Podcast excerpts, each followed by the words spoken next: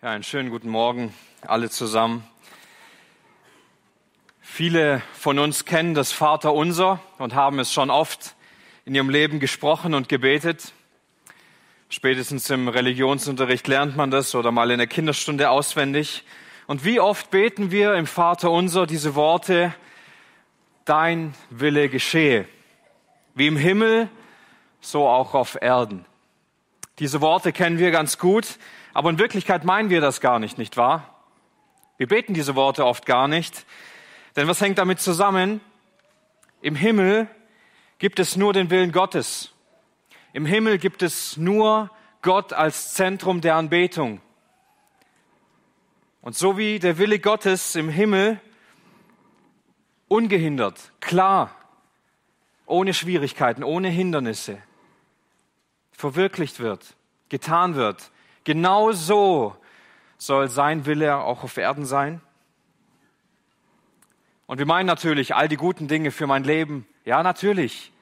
Gottes Wille für mich, dass ich ein Haus habe, dass ich eine Familie habe, dass es mir gut geht, dass ich in meinem Wohlstand versinke. All diese Dinge habe ich gerne. Das ist ein guter Wille Gottes. Und manchmal gehen wir doch her in unseren Herzen und setzen ein kleines Aber in unseren Gedanken, nicht wahr? Dein Wille geschehe, aber nimm mir nicht mein Haus weg. Nimm mir nicht meine Frau weg, nicht meine Kinder, nicht meine Arbeit. Lass es mir trotzdem gut gehen. Lass mich trotzdem im Wohlstand leben. Nimm mir nicht die Dinge weg, die mir wertvoll sind. Meine Familie, mein Besitz, meine Briefmarkensammlung oder sonstige Dinge. Jakobus weiß um dieses Problem in unserem Herzen. Er weiß um dieses Problem, das wir haben, dass wir unser Leben doch noch ganz gerne hier und dort selber in der Hand halten, selber planen, selber organisieren und es nicht ganz unter die Führung Gottes stellen. Jakobus hat nicht nur ein Problem für uns vorbereitet, auch eine Lösung. So lasst uns gemeinsam diesen Text lesen aus dem Jakobusbrief Kapitel 4, Vers 13 bis Vers 17. Jakobus 4 ab Vers 13. Nun zu euch, die ihr sagt, heute oder morgen wollen wir in die und die Stadt ziehen und werden dort ein Jahr dort bleiben, Geschäfte machen und Geld verdienen. Ihr wisst doch nicht einmal, was morgen sein wird. Was ist denn euer Leben? Es ist nur ein kleiner Dampf, der eine kurze Zeit sichtbar ist und dann verschwindet. Ihr sollt vielmehr sagen, wenn der Herr es will, werden wir leben und dieses oder jenes tun. Aber so gebt ihr großtuerisch mit euren Plänen an. Solche Angebereien sind ausnahmslos böse. Wer also weiß, was richtig ist und tut es nicht, für den ist es Sünde. Anhand dieser Predigt wollen wir drei Punkte beleuchten und mit dem Punkt anfangen, was ist denn das Problem und was ist nicht das Problem? Was ist denn das, was Jakobus hier als Problem bezeichnet? Wisst ihr, ein kleines Baby, wenn es auf die Welt kommt, hat es meistens noch überhaupt keine Ahnung, was es erwarten wird. Es kennt noch viele Dinge nicht. Dieses kleine Baby weiß noch gar nicht, wie das Leben hier auf der Erde ist. Es weiß noch nicht, was, das, was der Sinn des Lebens ist, wo es einmal landen wird. Dieses kleine Baby hat noch keine Vorstellung davon, wie schön das Leben auf der einen Seite ist, aber wie schwer auf der anderen Seite. Doch dieses Baby wächst heran und lernt Dinge zu verstehen. Fähigkeiten werden erlernt, der Intellekt des Kindes wächst, das Kind wird gebildet durch Wissen, durch Logik, durch Erkenntnis, durch Charakterbildung, durch Beziehungen im Leben des Kindes. Das eigene Herz und die Umstände und das Umfeld, in welchem dieses Kind nun aufwächst, wird dieses Kind sehr prägen. Und irgendwann wird dieses zunächst sehr kleine Baby auf eigenen Beinen stehen, eigene Verantwortung tragen, eigene Wege gehen. Und dieses Kind muss sich im Laufe der Kindheit mit so vielen Dingen auseinandersetzen. Wer oder was will ich mal werden? Ist doch so nicht wahr, wenn man dann mal mit Kindern redet. Ja, was willst du mal werden? Was ist dein Lebenstraum? Wo willst du mal sein und wo willst du arbeiten? Und manchmal gehen die größten und schönsten Träume dann doch nicht in Erfüllung. Ich wollte ja mal Lkw-Fahrer werden. Hat leider nicht geklappt. Welche Träume und welche Wünsche will ich mir für mein Leben setzen? Wo will ich mal sein? Was will ich haben? Mit wem will ich zusammen sein? Was gefällt mir? Was will ich im Leben genießen? Und so ist doch dann schließlich das halbe Leben dieses Kindes damit geprägt, seinen Lebensweg vorzubereiten. Manche Kinder müssen dann das werden, was die Eltern waren oder was die Eltern wollten. Vor allem früher war das ein Problem. Und die Kinder mussten dann in die Fußstapfen der Eltern treten. Manchen Kindern wurde zu Hause gesagt, aus dir wird sowieso nichts, du kannst nichts, du bist nichts. Aber letztendlich wird jedes Kind darauf zugeschnitten und darauf programmiert, im Leben seinen eigenen Lebensweg zu gehen, eigene Vorstellungen über das Leben zu haben, es zu planen, es zu verwirklichen. Und einerseits ist das gut, nicht wahr? Wäre schade, wenn wir alle das Gleiche machen würden. Es wäre falsch, wenn wir alle aus dem gleichen Kontext kommen würden, alle den gleichen Beruf haben. Es ist gut, wenn Menschen unterschiedliche Wege gehen. Und es ist auch nicht falsch, wenn jemand einen guten Beruf hat. Es ist auch nicht ein Problem, wenn jemand wohlhabend ist. Gott beruft Menschen aus den unterschiedlichen Situationen, aus den unterschiedlichsten Herkünften in seine Nachfolge. Jakobus spricht hier Menschen an, die ihr Leben planen die planen, was sie vorhaben, die einen Traum haben oder einen, einen Wunsch, der in Erfüllung gehen sollte. Und sie sagen, heute oder morgen werden wir in die und die Stadt reisen und wir werden, dort ein bisschen Geschäfte machen, wir werden dort arbeiten. Wir werden dort sein und gutes Geld machen. Ist das ein Problem? Nein, überhaupt nicht. Können Sie doch machen, ist doch gar kein Problem. Was also nicht das Problem ist, einen Lebensweg zu gehen eine Lebensvorstellung zu haben, der man folgen will, das ist nicht das Problem. Wünsche und Ziele im eigenen Leben zu haben. Die Sache ist die, wenn Jesus in dein Leben kommt, wenn du beginnst, an das Evangelium zu glauben, du beginnst daran zu glauben, dass Jesus auf diese Welt gekommen ist, um sein Leben für dich zu geben, dann geschieht etwas ganz Besonderes in unserem Leben etwas Einzigartiges. Wir beginnen für Gott zu leben. Wir beginnen die Dinge, die einst unsere größten Träume waren, an den Nagel zu hängen. Vielleicht bin ich deshalb kein Lkw-Fahrer geworden oder ihr seid woanders jetzt, wo ihr vielleicht hättet sein wollen. Wir beginnen nach dem Willen Gottes für unser Leben zu fragen, dem Sinn des Lebens nachzugehen, der Frage nach Identität nachzugehen. Das, was uns zuerst geprägt hat, ist nicht mehr die relevanteste Frage. Und oft ändert sich vielleicht nicht mal so sehr die Situation. Wir arbeiten immer noch beim gleichen Arbeitgeber vielleicht, aber unsere Art und Weise, wie wir leben, ändert sich. Was will Jakobus uns hier im Kern an diesem Problem aufzeigen? Er sagt, hey, ihr plant euer Leben, aber ohne Gott.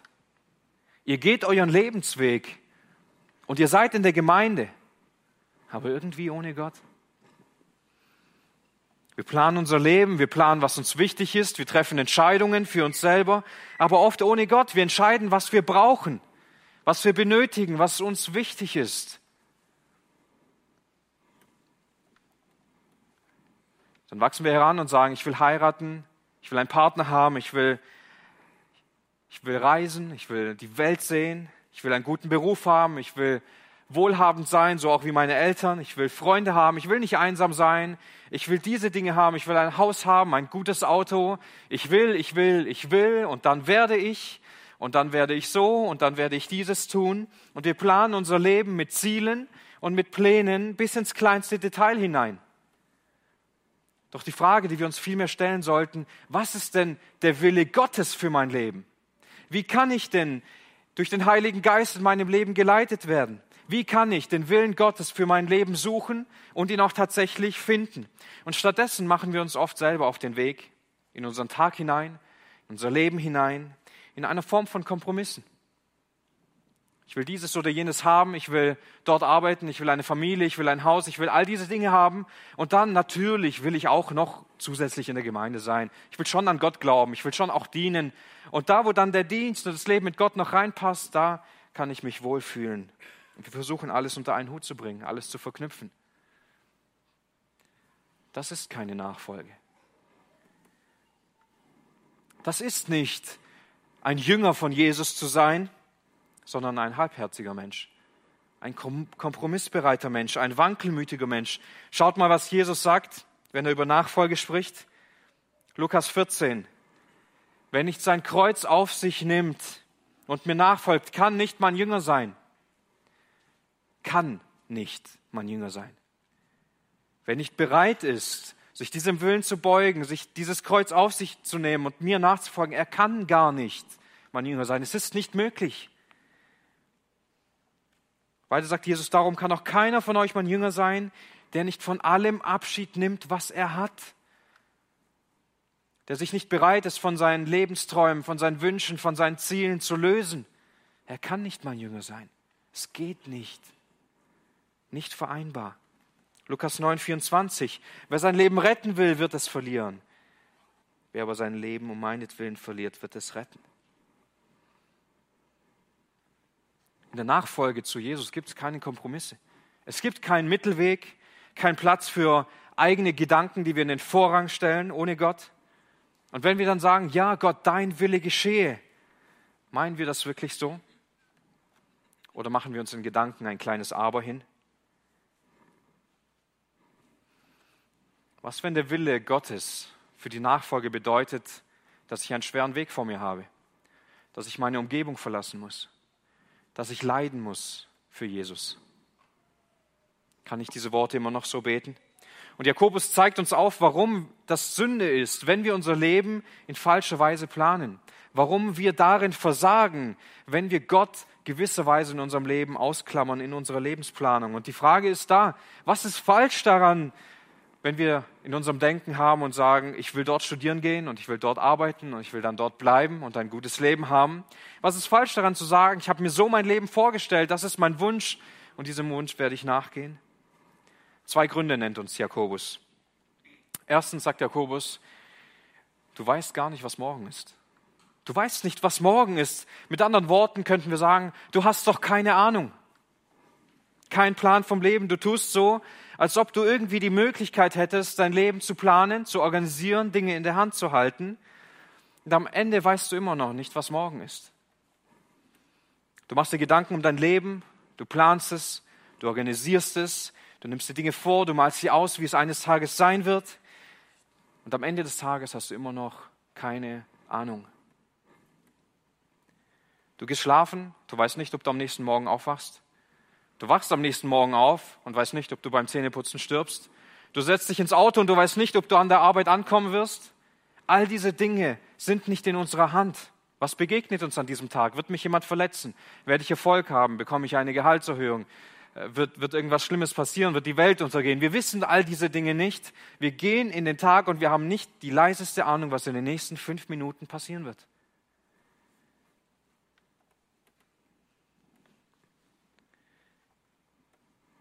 Wenn nicht jeder Tag in unserem Leben ein Tag des Glaubens ist. Nicht jeder Tag unseres Lebens mit Christus beginnt und mit Christus aufhört, in Abhängigkeit zu ihm. Dann versuchen wir unseren Tag für uns selbst zu leben. Dann versuchen wir aus eigener Kraft zu leben. Wenn wir nicht jeden Tag in die Hände Gottes legen, ist der Tag für uns verloren. Warum? Wir haben doch sowieso keine Ahnung, wie dieser Tag werden wird. Wir wissen es nicht. Du weißt nicht, was morgen ist. Wie schwach von uns. Wenn wir tatsächlich meinen, wir könnten einfach so in den Tag hineinleben. Wie schwach von uns, wenn wir denken, wir wären gar nicht so abhängig von Christus, als ob wir irgendwie beeinflussen könnten, wo unser Lebensweg hingeht, wenn wir nicht mal wissen, was morgen ist. Wie stolz von uns, einfach so in unseren Tag hineinzuleben ohne Gott mit einzubeziehen. Wie oft planen wir unser Leben mit Gott? Und wie oft planen wir unser Leben ohne Gott? Wie oft leben wir nach unseren eigenen Vorstellungen, nach unseren eigenen Zielen? Das sind ja nur kleine Dinge, nicht wahr? Das sind ja nur Kleinigkeiten letztendlich. Aber wer nicht im Kleinen treu ist, kann es auch nicht im Großen sein. Der kleine Dinge nicht mit Jesus lebt, der kann es auch nicht in großen Dingen. Wer nicht den Tag mit Jesus verbringen kann, kann auch nicht sein Leben mit ihm verbringen. Wenn wir nicht wissen, was morgen ist, wenn wir keine Ahnung haben, warum planen wir unseren Tag, unser Leben nicht mit dem, der es weiß? Der alles in seiner Hand hält, der alles geplant hat, der über allem steht, der uns Vater und Erlöser ist. Dies sollten wir stets bedenken, wenn wir unsere Lebensplanung, unsere Tagesplanung haben. Wir wissen nicht, was morgen ist, aber Gott weiß es. Den zweiten Grund, den Jakobus anführt, ist eine Frage, was, was ist denn dein Leben? Er sagt, was ist dein Leben? Es ist doch nur ein kurzer Dampf, der eine kurze Zeit sichtbar ist und dann wieder verschwindet. Er stellt hier so eine wichtige Frage. Wer bist du überhaupt? Wer bist du denn, dass du dir so viel auf dir selbst einbildest? Dein Leben ist nicht mehr als ein Atemzug, als einmal ausatmen. Wir kennen das, wenn es draußen sehr kalt ist und wir atmen ein und anschließend wieder aus, dann ist diese warme Luft in uns mit Feuchtigkeit vermischt und wir atmen aus und es erscheint uns wie ein kurzer Dampf in der Luft. Vielleicht habt ihr schon mal versucht, den einzufangen oder den irgendwie festzuhalten, mit nach Hause zu nehmen. Funktioniert nicht. Er ist sofort wieder weg. Genau das meint Jakobus, wie unser Leben ist. Es ist wie einmal ausatmen in, in kaltem, bei kaltem Wetter. Das zeigt doch unsere Kürze und unsere Vergänglichkeit des Lebens so gut, nicht wahr? Wie oft atmen wir in unserem Leben ein und aus? Wie oft atmen wir an einem Tag? 23.000 Mal. Wie oft im Jahr? 8,4 Millionen Mal. Und Jakobus sagt, dein Leben ist wie einmal ausatmen.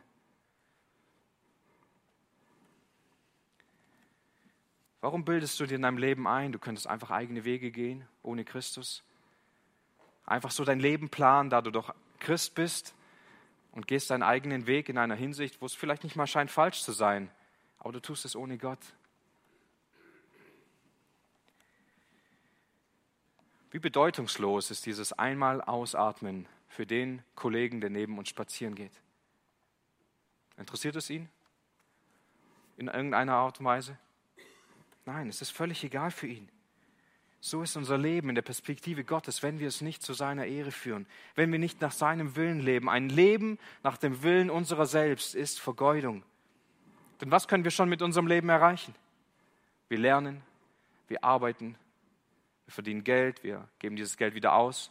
Und am Ende gehen wir von dieser Welt genauso, wie wir gekommen sind. Nackt und ohne etwas mitgenommen zu haben. So sieht aber kein Leben in der Nachfolge Christi aus. So sieht ein Leben aus, das vermischt ist mit Kompromissen. Der Jakobus sagt hier mit anderen Worten, wenn wir unser Leben selbst planen, wenn wir versuchen, unsere eigenen Wünsche für uns zu verwirklichen und diese Lebenswege zu gehen, auch in einzelnen Fragen in unserem Alltag, dann haben wir uns zweifach geirrt. Erstens wissen wir sowieso nicht, was morgen sein wird. Wir haben keine Ahnung. Und das Zweite ist, was ist mein Leben schon wert? Es ist so kurz und so bedeutungslos, wenn es nicht zur Ehre Gottes geführt wird. Nun, Jakobus will uns nicht nur mit diesem Problem vertraut machen, er will uns auch eine Lösung aufzeigen, was uns zum zweiten Punkt dieser Predigt führt. Wenn der Herr will.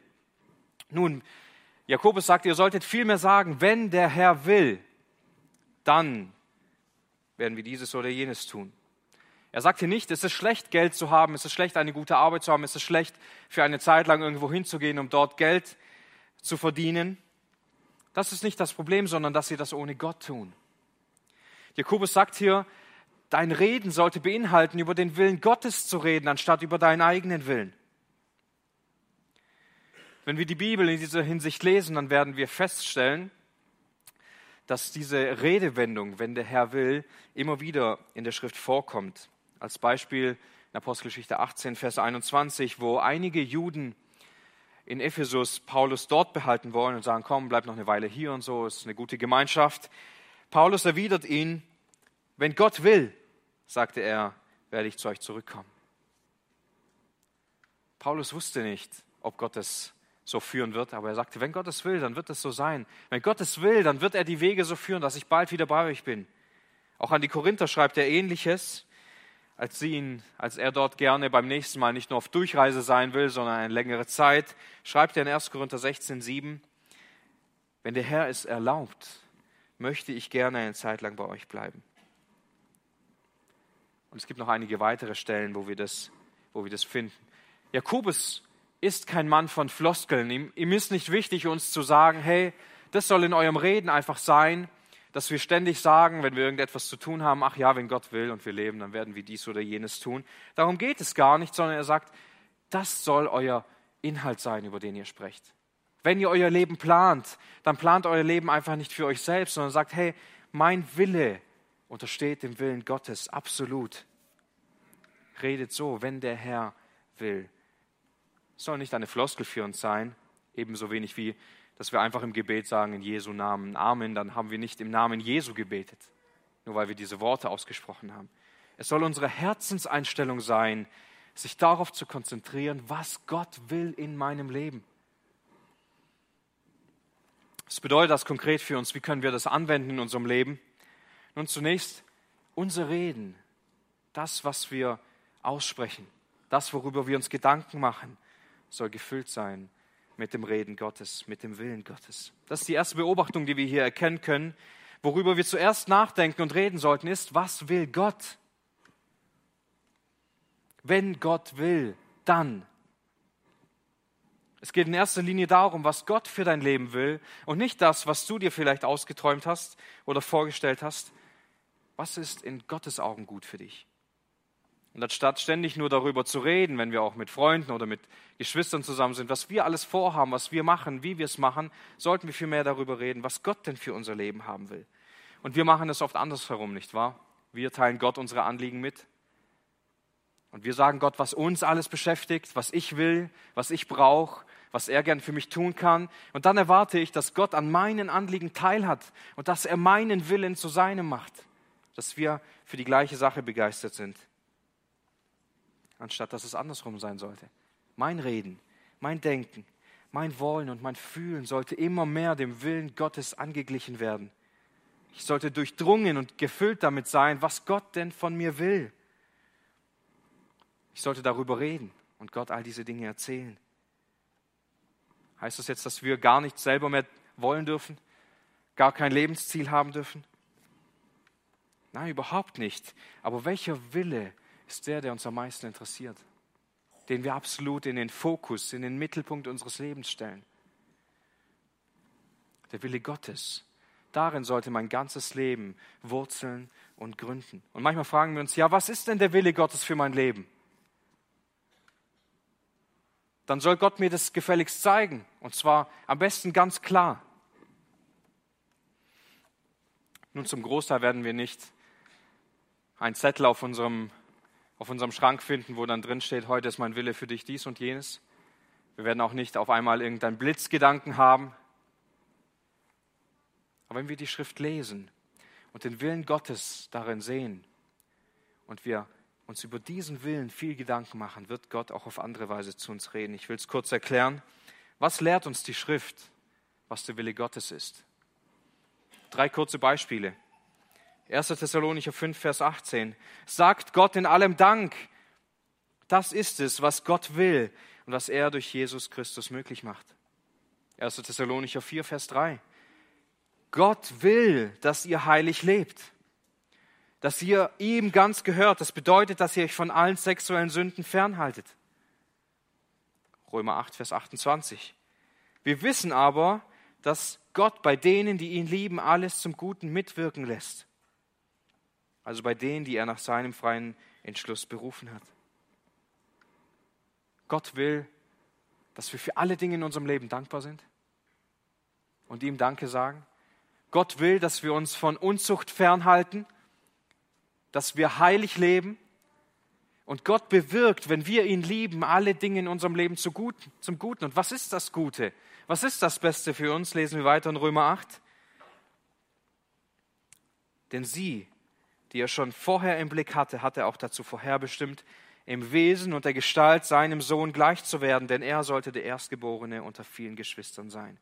Was ist das Beste für uns, wenn wir Gott lieben? So zu werden wie Jesus. Jesus Christus gleichgestaltet zu werden.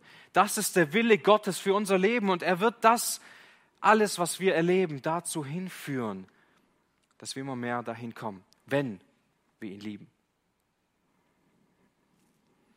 Auch wenn wir nicht genau sagen können, was der Wille Gottes in unserem Leben ist, für den einzelnen Tag, für die einzelne Situation, wie er diese Dinge führen wird und was uns alles im Leben begegnen wird, ist das der Wille Gottes, mit dem wir uns auseinandersetzen sollten, so zu werden wie Christus in allem, was wir erleben, Gott dankbar zu sein, weil wir wissen, er führt es zu seinem Ziel.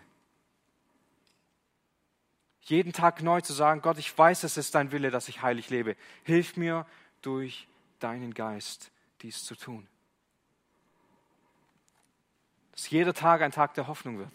Wenn wir uns viel mit dem Willen Gottes für unser Leben, und das ist der Wille Gottes für jeden von uns, wenn wir uns damit auseinandersetzen, wird Gott uns führen und leiten. Als zweites können wir sehen, wir sollten nichts tun wollen, was Gott nicht in unserem Leben will. Jakobus sagt in dieser Redewendung, wenn, wenn Gott will, dann. Wenn Gott es will, dann werde ich leben und dann werde ich dieses oder jenes tun. Und wenn Gott nicht will? Ja, was ist denn, wenn Gott nicht will, was ich will? Wenn du dir etwas in deinem Leben wünschst und es unbedingt haben willst, aber Gott plant das gar nicht für dein Leben. Es kann ein sehr hölzerner Weg sein, sich auf diesem Weg zu befinden, weil vielleicht hat Gott sich ja geirrt und er weiß gar nicht so gut, was für mich ist. Vielleicht wünschst du dir einen Partner, aber Gott schenkt dir keinen Partner. Oder du hast einen Partner, wünschst dir doch keinen mehr und Gott hat dir aber schon einen geschenkt und du bist verheiratet. Oder du wünschst dir Kinder und kannst keine haben. Oder du hast jetzt Kinder und wünschst dir doch keine mehr und Gott hat sie dir aber geschenkt und dich damit gesegnet. Oder du wünschst dir ein ruhiges Leben, aber du hast die ganze Zeit nur Stress in deinem Leben. Auf der Arbeit, in der Familie. Du wünschst dir Frieden. Aber es gibt irgendwie immer Konflikte oder egal wo du hinkommst, es passieren irgendwelche Dinge. Du wünschst dir Gesundheit, aber Gott scheint irgendwie einen anderen Plan mit dir zu haben. Können wir in diesen Situationen immer noch sagen, wenn Gott will? Seit etwa 15 Jahren leide ich an einer Krankheit, die einerseits nicht zu diagnostizieren ist, andererseits auch nicht zu heilen. Und ich habe eine lange Zeit mit dieser Krankheit gekämpft. Ich habe gebetet und gefastet, dass Gott mich gesund macht, auch viele, einige Geschwister mit mir gemeinsam, bis ich nach einigen Jahren immer mehr gelernt habe, vielleicht ist es gar nicht Gottes Wille, dass ich gesund werde. Vielleicht will Gott mich nie gesund machen von dieser Krankheit. Und das schränkt mich stark ein in meinem Alltag und das ist auch eine Schwierigkeit, die mich immer mal mehr, mal weniger begleitet. Aber Gott hat mir irgendwann gezeigt, als ich erst, erst als ich angefangen habe, nach seinem Willen zu fragen, ich habe gefragt, Gott, sag mir, was diese Krankheit in meinem Leben bewirken soll. Warum ist diese Krankheit in meinem Leben? Warum willst du mich einfach nicht gesund machen? Erst als ich diese Frage mir gestellt habe, habe ich irgendwann herausgefunden, dass es ein Geschenk von Gott ist. Es ist ein Geschenk von Gott für mein Leben, weil diese Krankheit mich vor Sünde bewahrt weil diese Krankheit mich ständig in meinem Dienst vor einem falschen Weg bewahrt, der für mich sehr gefährlich wäre. Und ich musste dieser Situation lernen, nach 15 Jahren, oder als ich es kapiert habe, waren es wahrscheinlich zwölf Jahre, musste ich lernen, Gott hat mir diese Krankheit gegeben aus einem Grund. Und vielleicht will er mich gar nicht gesund machen. Vielleicht wird er mich irgendwann gesund machen vielleicht auch nicht, aber ich will sagen, wenn Gott es will, ich will meinen Willen dem Willen Gottes unterstellen. Es dient mir deshalb zum Besten, weil Gott es zum Guten für mich führt, weil er mich dadurch im Geist wachsen lassen kann. Wenn dieser Wille Gottes für unser Leben im Vordergrund steht, dann müssen wir auch bereit sein, unseren Willen bewusst dem zu unterordnen. Und manchmal ist unser Wille viel klarer und logischer, scheinbar für uns, nicht wahr? Es ist doch gut, lieber gesund zu sein, anstatt krank. Es ist doch gut, lieber einen Partner zu haben, als keinen zu haben. Es ist doch gut, lieber eine Arbeitsstelle zu haben, wo man näher da ist, wo man bessere Arbeitszeiten hat. Vielleicht. Aber Gott plant oft andere Wege. Der Wille Gottes soll im Vordergrund stehen, nicht unser eigener. Wir sollten niemals etwas wollen, was Gott nicht für unser Leben will. Deshalb brauchen wir ständiges Gebet und Flehen, dass Gott uns zeigt, wo er uns führen will. Aber auch wenn wir in Entscheidungen stehen, sollten wir den Willen Gottes suchen und finden. In kaum anderen Situationen wird uns das so dringlich und so wichtig, wenn es um Entscheidungen in unserem Leben geht, welche wir treffen müssen. Wo will Gott mich hinstellen? Wo soll ich arbeiten? Wo soll ich dienen? Was plant Gott für mein Leben? Und eine wichtige Grundlage, die nach der Wiedergeburt passiert, die beschreibt Paulus in Römer 6. Römer 6, Vers 13. Und hier sagt er, und stellt eure Glieder nicht mehr der Sünde zur Verfügung als Werkzeuge des Unrechts dar, sondern stellt euch selbst Gott zur Verfügung. Als Menschen, die vom Tod ins Leben gekommen sind, und bietet ihm eure Glieder als Werkzeuge der Gerechtigkeit an. Wenn wir uns zu Gott bekehrt haben, wenn wir unser Leben Gott abgegeben haben, wenn wir Vergebung in Christus haben, dann ändert sich etwas Großartiges in unserem Leben. Und hier beschreibt es Paulus, wir sind vom Tod ins Leben übergegangen. Von einem Leben der Sinnlosigkeit zu einem wirklichen Sinn gekommen. Wir müssen nicht mehr um vergängliche Dinge bemüht sein. Wir müssen nicht mehr darum kämpfen, irgendwelche Dinge zu erreichen, die uns früher wichtig waren, sondern wir können jetzt ihm voll und ganz dienen. Wir müssen nicht mehr der Sünde dienen. Wir müssen nicht mehr auf falschen Wegen sein, sondern wir haben jetzt jemanden auf unserer Seite, der uns führt und der uns leitet, der ganz genau weiß, was gut für mich ist, besser als ich, der ich nicht wissen kann, was morgen passiert. Was könnte es Besseres geben in einem Leben für einen Christen, der schon sein Leben auf Jesus geworfen hat, nicht auch jede Entscheidung dem zu unterordnen, der das Beste für mich weiß und das Beste für mich plant. Und ein Gebet, das darauf gerichtet ist, Gottes Willen zu suchen, wird ihn auch finden. Denn Gott zeigt uns und, und er, er führt uns und er leitet uns. Und ich weiß nicht, wie ihr die Apostelgeschichte lest, aber irgendwie scheint der Heilige Geist dort anders geführt und geleitet zu haben. Und wenn ihr die Apostelgeschichte lesen werdet, werdet ihr merken, dass der Heilige Geist über 50 Mal vorkommt. Wir sollten aber beachten, dass das Gebet fast genauso oft vorkommt. Das ist eine Sache, die wir nicht leichtfertig. Es war, es war nicht einfach so, dass die dort nicht gebetet hätten oder dass sie nicht darum gerungen hätten, diese Leitung vom Heiligen Geist zu empfangen. Sie haben ständig gebetet. Gebetsversammlungen, Gebetszeiten. Und dadurch wurden sie geführt und geleitet durch den Geist Gottes. Wenn der Herr will, dann. So sagt es der Text dann. Und hier ist es wortwörtlich nicht, und das ist ein Fehler in unserer Redewendung und in der Übersetzung, dass es nicht heißt, wenn der Herr will und wir leben. So, ist, so hat Jakobus es nicht geschrieben. Es ist falsch übersetzt worden, sondern es heißt, wenn der Herr will, dann werden wir leben und dieses oder jenes tun. Einige Übersetzungen haben es besser getroffen als andere. Und das, das zeigt es so gut. Wenn der Herr will, ja, dann ist mein Leben noch vorhanden. Dann hat er mich noch nicht zu sich geholt. Dann wird er es so führen, dass ich leben kann und dieses oder jenes tun kann. In Einklang mit dem Willen Gottes. Und jetzt kehrt Jakobus zurück zu dem Problem und sagt, aber jetzt, jetzt tut ihr so großtuerisch mit euren Plänen und sagt, ich habe das vor, ich will das erreichen, ich will dort sein und sich selbst, seinen eigenen Willen in den Vordergrund stellen, ist ausnahmslos böse. Es gibt keine Ausnahme davon. Wie gehen wir vor, wenn wir unser Leben planen? Die Reihenfolge ist so entscheidend. Oft planen wir unser Leben, wir planen unsere Arbeit, wir planen unser Zuhause, wir planen all die Dinge, die wir haben, unser Haus, unsere Arbeit und all diese Dinge. Und dann fragen wir uns irgendwann, ja, wo passt Gott hier noch rein? Und dann bekommt Gott einen Platz in unserem Leben. In den Gesprächen sagen wir dann, ja, ich habe viel ich muss jetzt viel arbeiten. Ich mache jetzt eine Fortbildung, dann schraube ich im Dienst halt ein wenig zurück. Ich muss jetzt viel auf der Arbeit machen oder ich habe jetzt viel zu Hause, dann mache ich halt weniger für Gott. Oder mein Tag ist sehr stressig, mein Tag ist sehr vollgefüllt mit vielen Dingen, ja, dann lese ich halt heute weniger in der Bibel. Oder dann mache ich es halt abends, wenn ich keine, ja, da, da habe ich jetzt Zeit für Gott in meinem Alltag.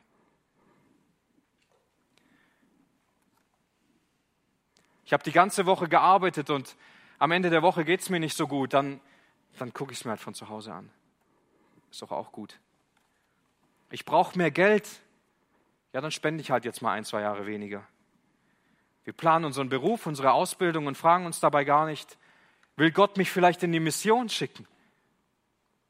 Will ich vielleicht, hat, hat Gott vielleicht für mein Leben vor, mich an einen Platz zu stellen, wo ich voll und ganz nur für ihn dienen kann? Wir planen unsere Arbeit, unseren Beruf und fragen uns gar nicht, wie sehr kann ich mit dieser Arbeit, mit diesem Beruf noch Gott dienen oder in diesem Beruf, in dieser Arbeit. Was steht in unserem Leben im Vordergrund? Was ist das Wichtigste in unserem Alltag, in unserem Leben sind. Wenn wir mit Menschen über, unsere, über unser Leben sprechen, steht dann der Wille Gottes im Fokus dessen oder was wir uns selbst wünschen. Das ist so wichtig. Wir brauchen nicht diese Floskel, wenn der Herr will, aber das sollte in uns enthalten sein, wenn wir unser Leben planen, wenn wir mit Menschen auch darüber reden oder mit uns selbst. Was uns auch zum dritten Punkt dieser Predigt führt, warum Jakobus nochmal beschreibt, was das Problem ist. Er sagt, das Gute zu tun oder das Gute nicht zu tun, ist genauso böse wie das Böse selbst zu tun. Wer weiß, was richtig ist, wer weiß, was in seinem Leben das Richtige ist, der tut es nicht, für den ist es Sünde. Wenn du weißt, was das Richtige in deinem Leben zu tun ist, du kommst dem nicht nach, dann ist das eine Sünde für dich. Wir können also Sünden vor Gott in mehrere Kategorien einteilen. Es gibt Handlungssünden, Tatsünden, die tun wir. Und während wir diese Dinge tun, übergehen wir Gottes Willen, weil Gott will das nicht. Gegen den Willen Gottes zu leben, ist Sünde. Aber es gibt auch Unterlassungssünden, welche Jakobus hier meint. Wir wissen, was der Wille Gottes ist, und wir tun ihn nicht. Ist genauso böse wie das Böse zu tun. Und unser Blick auf die Sünde ist oft so unvollständig, nicht wahr? Wir denken immer an die Dinge, die wir alle tun, die schlecht sind. Wir denken vielleicht an sexuelle Reinheit, sagen, ja, ich weiß, Pornografie und Selbstbefriedigung und Ehebruch und körperliche Intimität vor der Ehe, das ist alles nicht gut. Sexualität gehört nur in die Ehe und wenn, wenn, wenn wir uns da versündigen, dann machen wir etwas, was nicht gut ist. Das gefällt Gott nicht. Das ist Unreinheit. Und wir würden sagen, ja, über andere Menschen schlecht zu reden, sie verleumden, über sie lästern, schlecht über andere Menschen zu reden, ist auch nicht gut. Ist auch Sünde. Und wir würden auch sagen, ja, verschwenderisch vielleicht mit Geld umzugehen oder jemanden auszurauben oder jemanden zu verletzen oder zu lügen oder zu morden. All das sind Tatsünden, die sind nicht gut.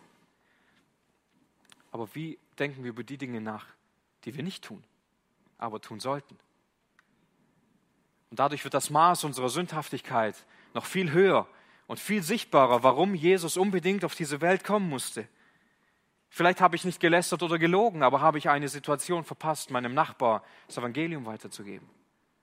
Hat Gott eine Situation in meinem Alltag geschaffen, ich habe sie einfach nicht wahrgenommen. Vielleicht hast du keinen Streit mit deiner Frau, aber bist du ihr in der Liebe und dem Respekt begegnet und in der geistlichen Führung, die du ihr schuldest? Vielleicht bist du deinem Ehemann nicht ins Wort gefallen, hast ihn nicht vor anderen bloßgestellt, aber hast du dich in Liebe und Unterordnung ihm unterordnet, in Demut? So wie es deine Aufgabe ist als Frau. Vielleicht hast du deine Kinder heute nicht angeschrien und sie auch nicht zum Zorn gereizt, aber hast du sie in der Liebe Gottes erzogen? Jeden Tag neu? Vielleicht hast du dich nicht gegen Gott gestellt, aber nimmst dir keine Zeit, den ganzen Tag Gott zu begegnen, den Tag mit Gott zu leben?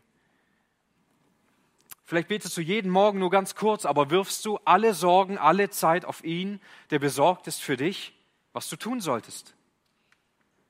Wie oft versäumen wir, das Gute zu tun in unserem Leben und achten nur darauf, was wir alles nicht tun sollten.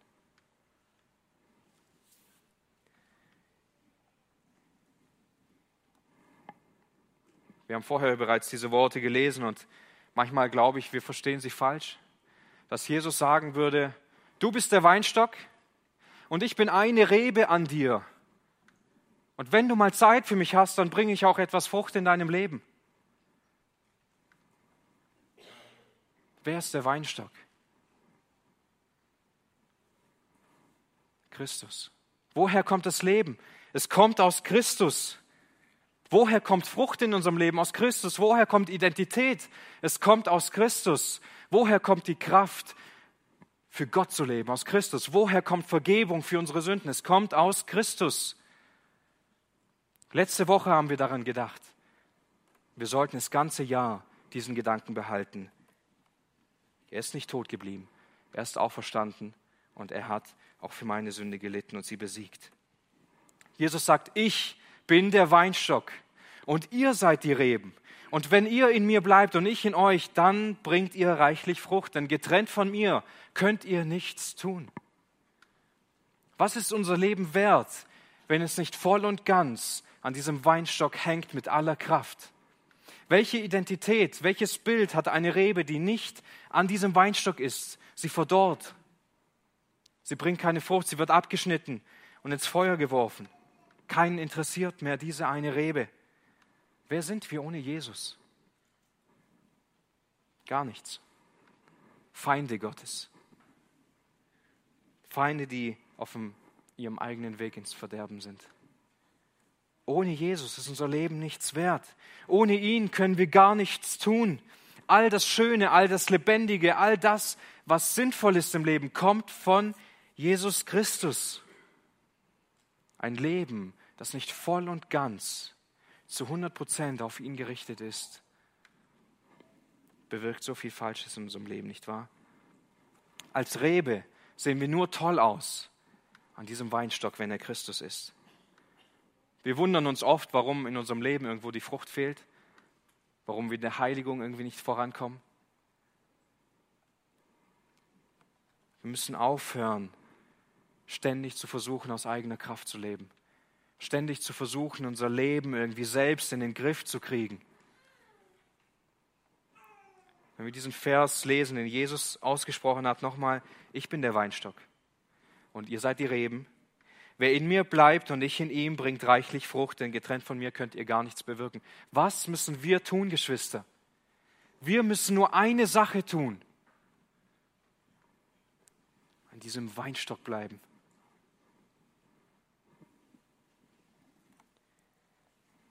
Wie sieht es in unserem Leben aus? Sind wir kompromisslose Nachfolger?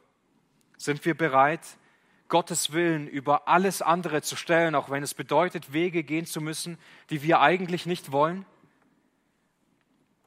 Richten wir unser ganzes Leben nach Gott aus? Lasst uns nicht aus eigener Kraft leben. Jesus hat alles für uns gegeben. Jesus hat nichts für sich zurückbehalten. Er hat sich die Sünden, für die er bezahlt hat, nicht einfach ausgesucht. Er hat alles gegeben. Gott hat alles gegeben, was er hatte. Wie sollten wir dann einen Teil für uns zurückbehalten? Wie sollten wir dann einen Teil für uns zurückbehalten und sagen, ja, aber das will ich selber entscheiden. Ich will trotzdem diesen Weg gehen. Und wir stellen Gott irgendwie dahinter an.